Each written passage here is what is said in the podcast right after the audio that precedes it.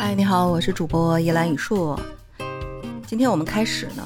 从心理学的角度去聊一聊职场当中我们面临的一些基本的沟通的过程当中存在的一些常见性的问题。首先呢，嗯，我们在日常的职场生活里边会有面对面的很多的无数次的这样的一个沟通。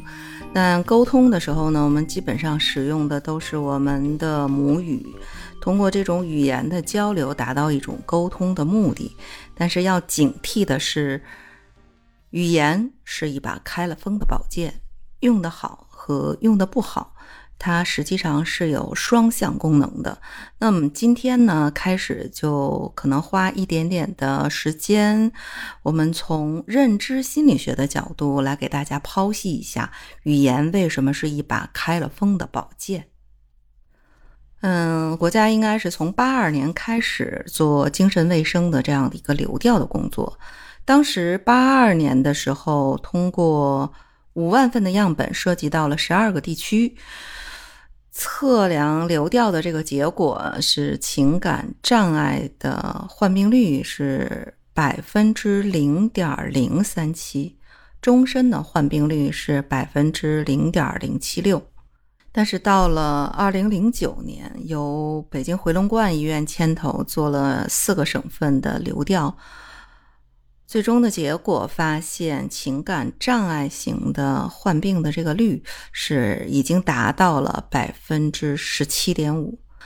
嗯，通过这样的一个百分比去推断，当时中国地区的抑郁症患者已经达到了九千万。那么，在六年前，北京大学第六医院的黄月琴教授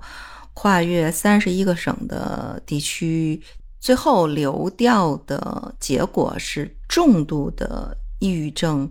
终身患病率是百分之三。应该说，情感障碍类的这个疾病，它的患病率是逐年在升高的。从八二年一直到二零一六年这样的一个几十年的很短的这样的一个历程，我们的患病的这个比率高发。基本的原因，大部分有社会发展的因素，有信息社会的问题，有环境恶化，也有文明的战争导致的。所以，我认为了解心理学的一些基本的常识和概念，对于从事人力资源的小伙伴有非常积极的意义。所以，我们看到的经常的焦虑呀、抑郁呀、恐惧啊。它不是大脑里边某一个具体部位的病理病变，所有的精神的障碍都是功能性的异常，它不具备具体疾病的实体。那么功能异常怎么办？那不能按照躯体医学这样的一个定位来去消除症状。所以你这一百多年来，精神病学送到医院里边，利用化学药物、利用物理学、各种电疗，效果都不是非常非常的好。而传统的心理治疗最早的早期的发展的治疗的方法，也是通过消除躯体症状来去做的。美国的心理学家海斯，他有别于以前传统的这样的一个躯体疾病的治疗的方法，他提出来认知行为疗法，回归到对病人本身的心理活动的这样的一个基础认知，这是更自然、更有利于患者恢复的一种心理康复的一种办法。应该说，人和动物不同，它有语言。所有的动物虽然有一些是和人类生存在同一年代，但人类不断的发展变化，有了非常大的一个改变。从七万年开始，人类进入智人的时代，用文字来传递，而且代代相传。有曾经有一部影片叫做《疯狂原始人》，它其实整个影片是用一种喜剧的形式，呃，说了一个原始的这个。族群，他的一家人生活在一个山洞里边，然后用古老的这个语言记录了一些生存的规则。这个规则是不能被打破的。但是某一天世界末日来临了之后，他们被迫的要走出这些洞穴，被迫的要改变他们原有的一些生存的规则。啊，讲的是这样的一个突破规则，又成就了新的自我的这样的一个影片。那么语言它有这样的一个强大的力量，是传承文明的这样的一个基因，让呃整个的这个文明通过族群、国家代代的传承，嗯，导致人类的生活要按照语言的规则去生活，就强调按强大的规则来去生活，嗯，就会变得僵化。和不能适应生活，就像那个《疯狂原始人》当时他的开头的序幕演的，就是这个父亲给孩子制定的规则是不允许下一代出去，因为一旦出去的话，会有各种各样不可确定的危险。为了保持这个种族活下去，所以他们要遵循，呃，从祖上传下来的这个规矩：什么地方可以去，什么地方不能去，什么时间可以去，什么时间不可以去。所以，语言实际上是一把开了封的宝剑，它是一把双刃剑。我们今天来认识语言的独有的现象，实际上是为了解决我们沟通的过程当中存在的一些误解或者是偏差。因为语言是沟通的桥梁嘛，如果用的不好的话，你可能就会变成人和人之间沟通的一堵墙。有一个故事啊，说这个佛陀带着学生去乞讨。啊，外出乞讨的时候呢，脚上踩了一支箭，啊，这学生就开始抱怨，怎么这么倒霉呀？出来乞讨没有要到东西，然后呢，又让自己的老师，啊，踩到了一支箭。啊，佛陀这个时候就跟他的弟子说：“我脚上呢，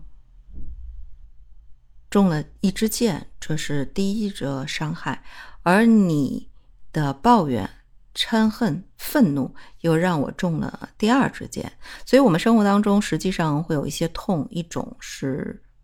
纯粹的身体上的痛，另一种痛是抱怨、嗔恨，甚至回避、控制带来的一种烦恼。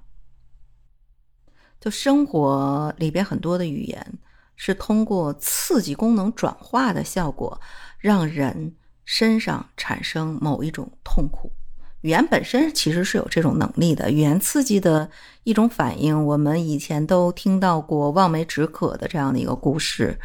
就是通过这种每一次的这个语言文字，让人身体产生了一个机体的这样的一个变化。所以，因为语言具备的这样的一种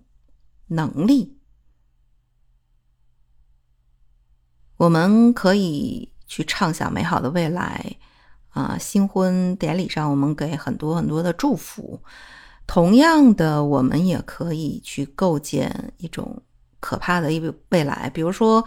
癌症的这个患者得了癌症之后，身体上会有痛苦，但更大的一个痛苦，他往往会后悔、抱怨，甚至是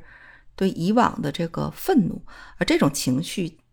恰恰是基于癌症这个结果的评价之后。它产生的一种痛苦的情绪。当然，我觉得癌症患者啊，非常非常多的一种表现是懊悔，这种反复出现的懊悔之后对自己的一种否定，否定之后的一种痛苦。所以，由语言联想出一些好的和不好的记忆，本来就是人类所具有的一种特殊的能力，但是也会变成一种。独有的痛苦的根源。回到我们职场的这个沟通来讲，可能某一次在沟通的过程当中，我们的语言让沟通的接受方产生了一种非常不好的这样的一个心理状态。那他可能后边就不再愿意去做一个交流。假如说我们每一次沟通的过程当中，不仅仅是语言，甚至语言和交往的过程当中两种不同的一个模式，比如说一个疯狂往前冲的一个老虎型的一个人，和一个安于现状，然后。很温和的一个无尾熊的这样的两个人的外在的不同的风格，加上语言沟通当中存在的一种假想的一种伤害的话，那么以后可能在沟通的某一方，比如说无尾熊的这一方，就会觉得自己是一个弱势群体，他就会产生一种回避。所以问题是产生。负面的这样的一个评价语言问题呢，其实是接受方他把产生这种负面的评价和语言等同于自己，甚至呢把一些负面的情绪接受到自己这边，形成了对自己的这样的一个否定，继而想象当中对自己形成了一种伤害。那这样子的话。就把语言等同于事实，然后身体产生了一种功能性的刺激性的反应，就好像真的是有人在伤害你，在指责你。很多抑郁性的这样的一个患者，其实往往都是来自于这样的一个负性的思维的这个逻辑的关系，形成了一种痛苦的这样的一个根源。那我们今天呢，就简单的从语言的功能上聊了聊，我们在职场沟通过程当中，语言是怎么样的一把双刃剑？它这一把开了锋的宝剑，如何能够让它避免产生一种功能上的刺激的这个负性的作用，然后能够提高我们日常沟通的过程当中沟通的效果？和沟通的效率。那么今天我们就讲到这儿，下期节目再见。